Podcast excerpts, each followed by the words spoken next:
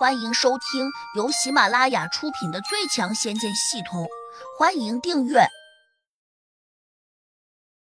第六百四十八章，可怜的阶下囚。谭宝深吸了口气，假装无辜的说：“小兄弟，这里面可能有个天大的误会。昨晚我们出来帮忙寻找那个擅自从师门逃跑的年轻弟子，就误打误撞的找到了你那里，并不是想劫你钱财，还请你大人大量。”不要和我们计较。沈用赶紧也附和说：“如果我们不慎惊扰了阁下，愿意拿钱给你补偿，还望你高抬贵手，放我们一马。”胡杨冷冷的看着两人，喝道：“少废话！你们给我老实交代，今天为什么来找我？”谭宝和沈用都愣了下，突然被胡杨的气势给吓了一跳，两人瞬间都有点困惑。眼前这个年轻人怎么会如此气盛？时间紧迫，并不给他们思考的时间，因为他们都担心胡杨的剑随时会砍下他们的脑袋。谭宝急忙说：“是，是受洛仙师所托。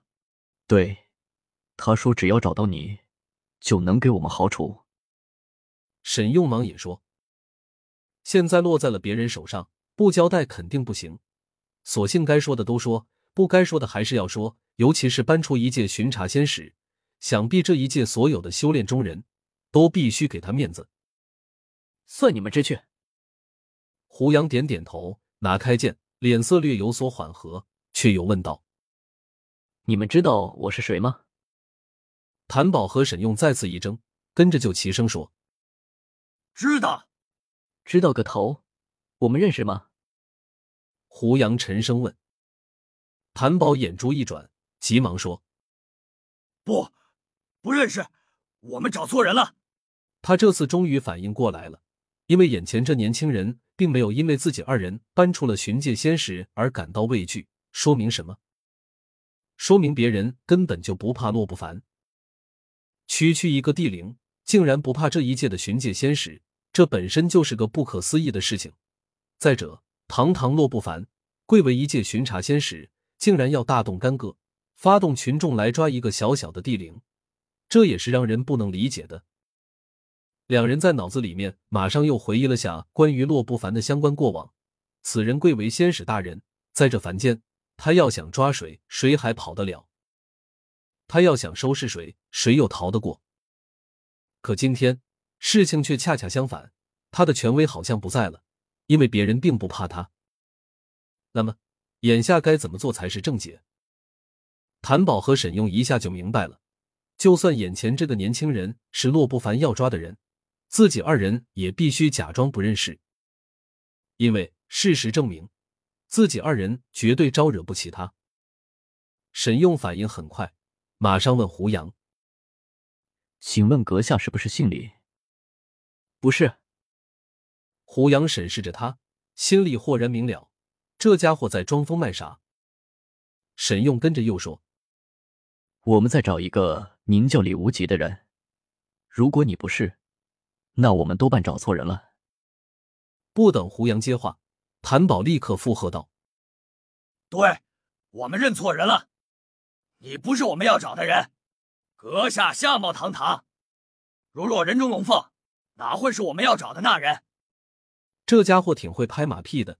虽然胡杨对此从来不屑一顾，但心里还是被他拍的比较舒服。两人看在眼里，均在想：这下总算找到正确的解法了。谭宝赶紧趁热打铁的说：“我们这次无意惊扰阁下，实在是罪过，我们愿意备上一份厚礼，望阁下大人不计小人过。”胡杨的脸色顿时又好了许多，毕竟这二人对自己并没有造成什么危害。他们帮洛不凡做事，不管是出于人情还是利益，都是无可厚非的事情。于是胡杨很大气的问：“你们想送我什么？”谭宝陪着笑说：“我戒指里面有不少钱财，你先把我们放开，我们将尽自己之力把钱都给你。”胡杨伸手虚空一抓，立刻抓到了两张银行卡，钱都在这里面。胡杨这一手露出来，谭宝和沈用都大吃了一惊，这不是自己的银行卡吗？怎么被他拿去了？银行卡上的号码，他们可都记得清清楚楚。你，你怎么从我们的注物戒指里面把银行卡拿出来了？两人结结巴巴的问。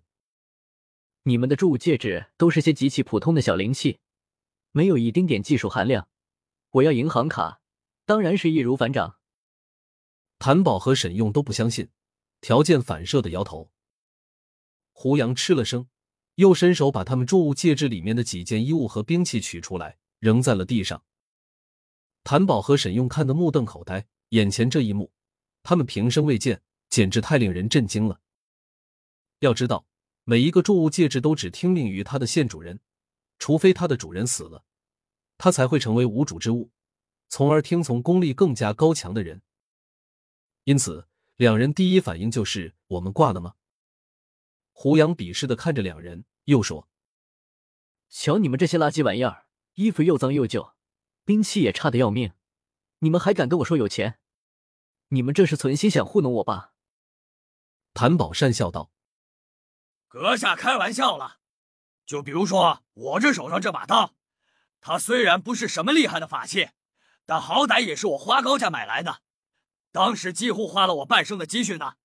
胡杨盯着他，具体是多少钱？谭宝略有一丝得意的回道：“五百多万，五百多万。”胡杨瞪大了眼睛，谭宝更加得意说：“对。”我多少算一个有钱的修炼中人吧？沈用仿佛受到了感染，忙也说：“我那把剑虽然不如谭宝的刀值钱，但也花了三百多万。”胡杨一听，忍不住笑了起来。两人都以为胡杨被他们的财力给惊到了，心里不免都有些宽松，随即附和着笑。哪知胡杨却扔了句话出来：“我没见过你们这么穷的修炼中人。”两人本来还很得意的心情，一下就被冰封了。我们很穷吗？本集已播讲完毕，请订阅专辑，下集精彩继续。